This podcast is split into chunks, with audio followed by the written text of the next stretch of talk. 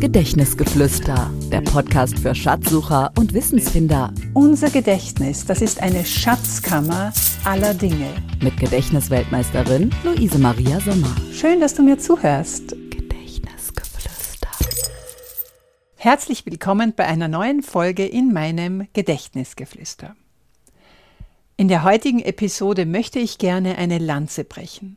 Eine Lanze für Neugier als das Elixier für lebenslanges mentales Jungbleiben. Als kleines Mädchen war das nicht ganz so positiv besetzt bei mir. Da wurde mir oft gesagt, neugierige Leute sterben bald. Aber zum Glück ist es ja so, dass je älter und auch weiser wir werden, desto mehr können wir alle diese Glaubenssätze hinterfragen, die uns so als Kinder, manchmal auch gut meinend, in unseren Rucksack mitgegeben worden sind. Die nehmen wir jetzt heraus, schauen an, welche sind des Merkens oder Behaltens wert, welche geben wir sogar weiter davon und welche lassen wir getrost am Wegesrand stehen. Also dieser Spruch, Neugier ist der Katze tot oder so, den lassen wir wirklich stehen. Denn denken wir mal daran, wie kleine Kinder lernen. Ohne Hemmung gehen die auf das Leben voller Neugier zu. Es ist ihr Motor dafür, dass sie sich die Welt erschließen letztendlich. Und dieses Forschen und Wissen wollen bildet bei ihnen die Basis für ihr Lernen. Ich möchte gerne motivieren, dass wir diese Basis unabhängig von unserem Lebensalter bewahren, dass wir mit dieser Offenheit und Neugier immer wieder ans Leben herantreten.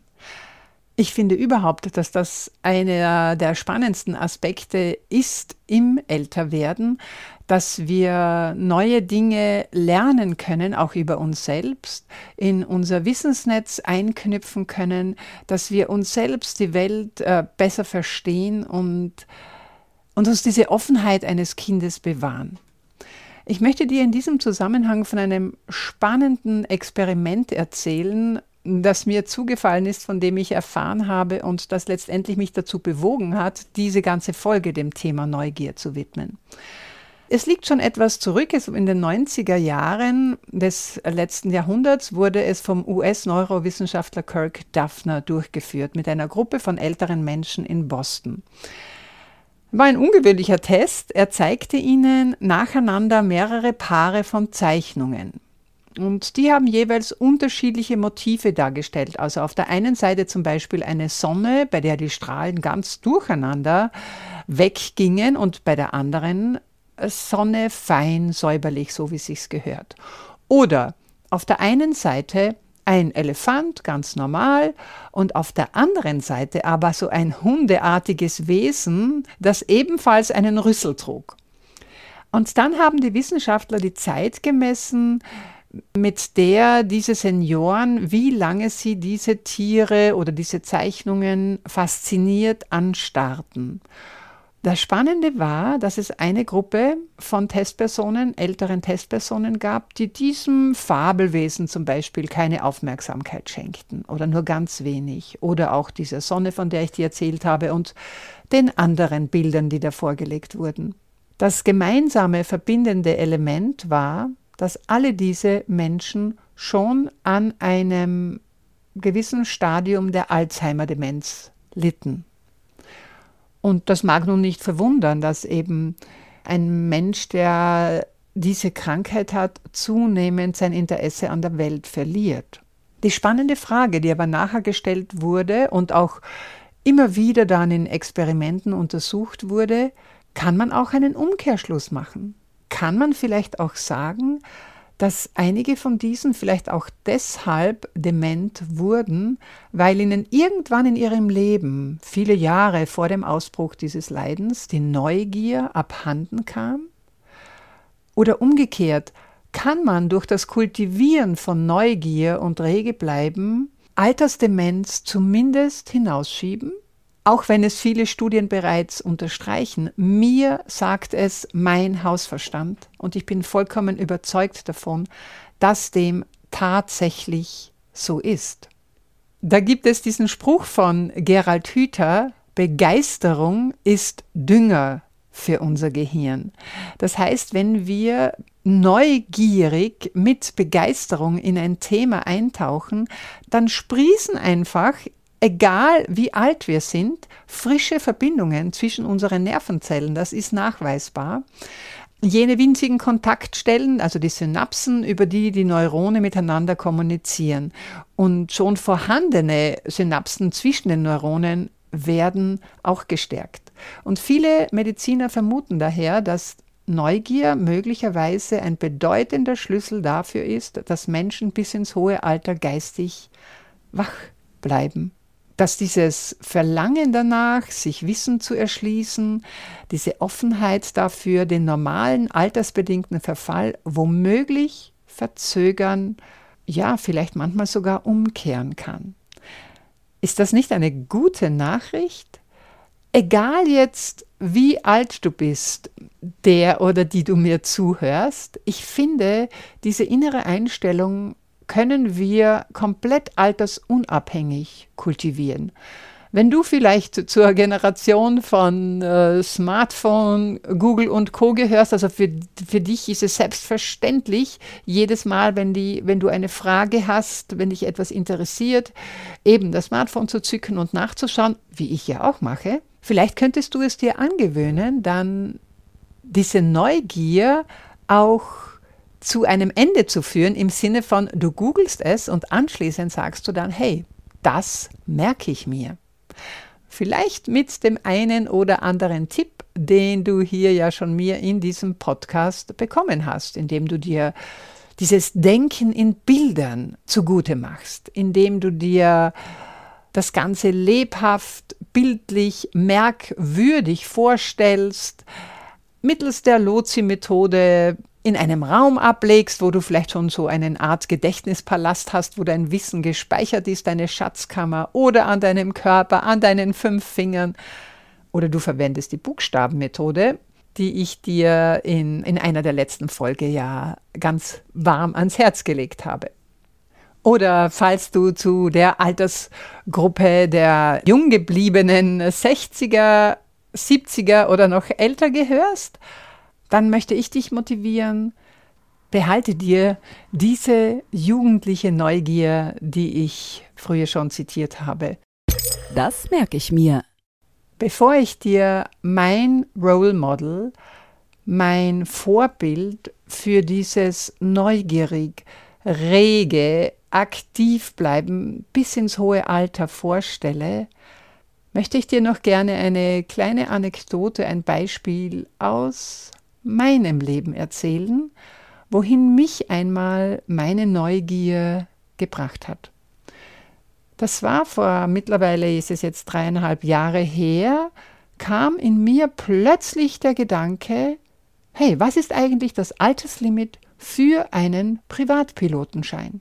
Du musst wissen, ich träume immer wieder davon, dass ich auf einem Berg stehe, meine Arme ausbreite und plötzlich fliegen kann.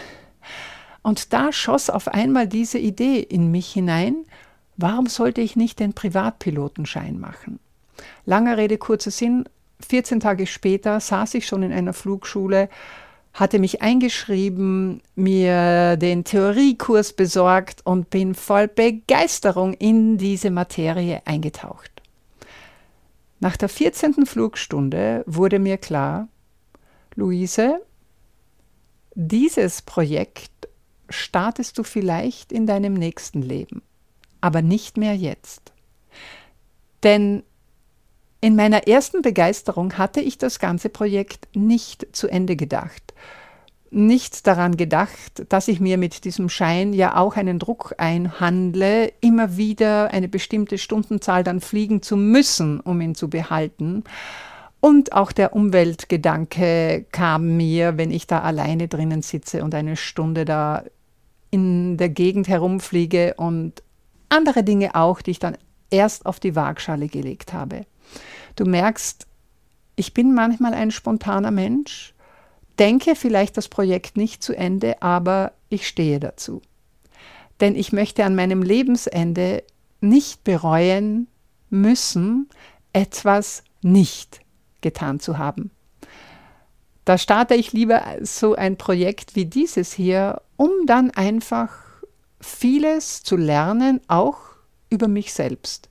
In diesem Fall, dass ich zwar vieles in meinem Leben schon erreicht habe, dass ich auch mit Überzeugung, mit Spontaneität angegangen bin, aber dass ich dieses Ziel, diesen Privatpilotenschein, jetzt nicht mehr auf Biegen und Brechen erreichen muss. Ich kann mir ja weiterhin in meinen Träumen dieses Gefühl geben, wenn ich am Berg oben meine Arme ausbreite und fliege oder vielleicht ab und zu einmal im Jahr auch so eine Flugstunde zu nehmen und daneben zu sitzen und das Flugzeug zu steuern.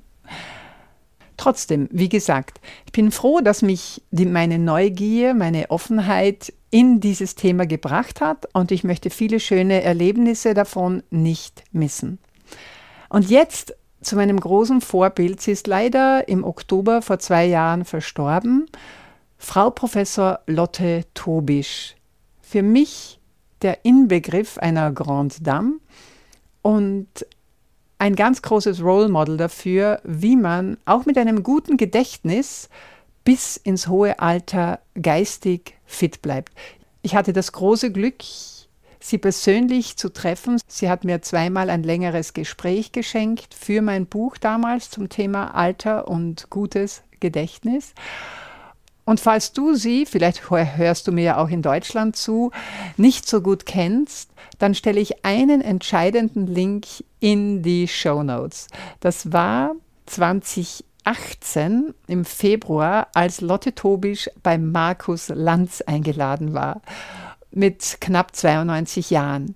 Und wie sie ihm hier Paroli bietet und aber auch wie charmant er auf ihre Art reagiert, auf seine Fragen nicht zu antworten, sondern einfach das loszuwerden, was sie loswerden will. Das ist wirklich einzigartig. Ich habe diesen Abschnitt damals schon voller Begeisterung hochgeladen auf YouTube und ich stelle dir diesen Link dazu in die Show Notes.